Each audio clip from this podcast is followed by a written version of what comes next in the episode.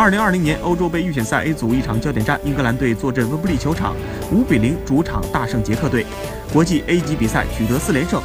斯特林打入三球并制造一个点球，凯恩传射建功，凯恩助攻第一球，打入第二球，表现不俗。捷克队后卫卡拉斯自摆乌龙，英格兰队新星连创纪录，桑乔成为温布利首发第三年轻球员。十八岁一百三十五天的奥多伊打破了英格兰最年轻出场纪录。此外，两名十八岁球员出场是一八八一年二月至今英格兰队一百三十八年来第一次。MVP 斯特林打入三球并制造一个点球，曼城射手状态出色，居功至伟。